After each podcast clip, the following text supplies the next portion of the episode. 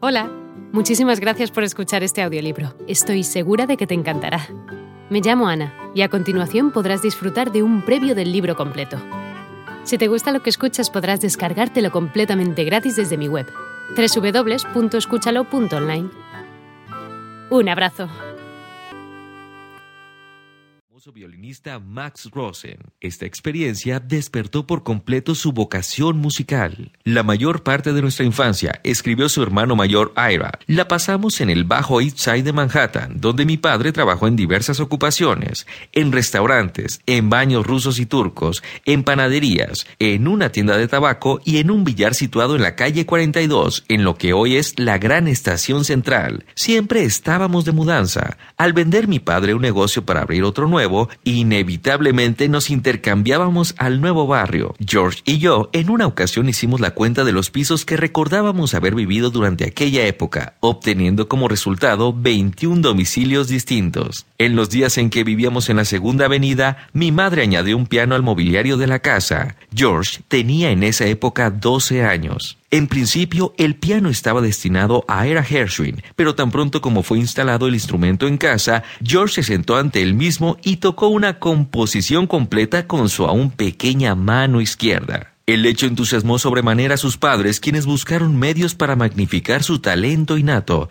Algunas semanas después contrataron a Charles Hambitzer, maestro que sería su primera y gran influencia. Gracias a Hambitzer, el joven talento enmudeció de emoción tras escuchar las inolvidables melodías de genios como Chopin, Liszt y Debussy. Chopin, Liszt y Debussy, e inmediatamente quiso copiarlos. Pese a que Hambitzer le enseñaba las técnicas elementales para tocar, muy pronto se dio cuenta que Gershwin iba siempre un paso más adelante. Su aprendizaje era sencillamente maravilloso. En poco tiempo tocaba ya algunas piezas clásicas y marchas de Sousa en las reuniones matinales de la Escuela Superior de Comercio. Hambitzer lo tomó como su mejor alumno, pero su enseñanza y la relación duraron poco tiempo. Sin embargo, la música clásica solo le sirvió de introducción. Los grandes referentes de Gershwin en aquellos primeros años de su carrera fueron Irving Berlin y Jeremy Kern, reyes del Broadway de la época, gracias a sus canciones y comedias musicales. El deseo de triunfar como compositor en la salas de concierto, aunque latente entonces, no tomaría forma hasta años más tarde. Así, abandonó en 1914 sus estudios para trabajar en unos almacenes de música en los que sentado al piano presentaba al público las melodías de moda. Rápidamente pasó a un nivel más complejo.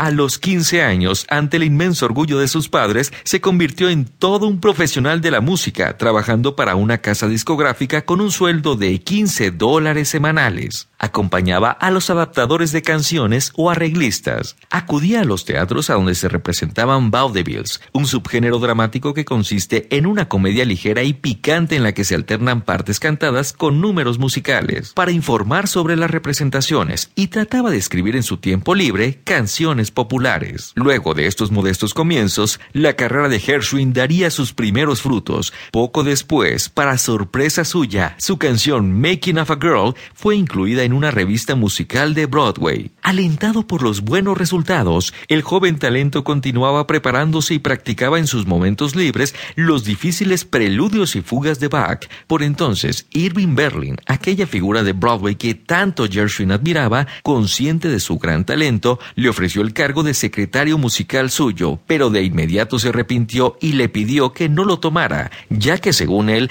era más importante que conservara su propia personalidad. Irving, mirando la cara de tristeza del joven pianista, le repitió que si quería el cargo, este estaba a su disposición, pero terminó diciéndole Llegará tu gran día, muchacho. Perdóname el acto de ofrecerte algo y luego retirar el ofrecimiento, pero en mi vida he estado tan seguro de algo como esto.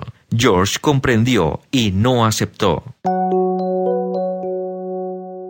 A un paso de la fama. En un país que hasta el final de la Primera Guerra Mundial había dependido en el ámbito musical casi exclusivamente de modas, compositores e intérpretes llegados de Europa, George Gershwin fue el primero en hacer oír una voz inequívocamente autóctona, aunque capaz al mismo tiempo de conquistar el éxito fuera de las fronteras de su patria, y lo hizo a través de unas obras en que hábilmente se sintetizaban elementos procedentes del jazz y de la tradición clásica, características que le permitieron destacar por igual en campos tan dispares como el de la música sinfónica y la popular. Gershwin, al que ya se le consideraba un aliento fresco y diferente en la escena musical, empezó a escalar con nuevos bríos su prometedora carrera musical. Tres años después, en 1917, compuso toda la partitura para una comedia musical, La Lucille, y en 1920 se hizo famoso cuando el gran cantante de origen lituano. Hola de nuevo. No está mal para solo una pequeña muestra, ¿verdad?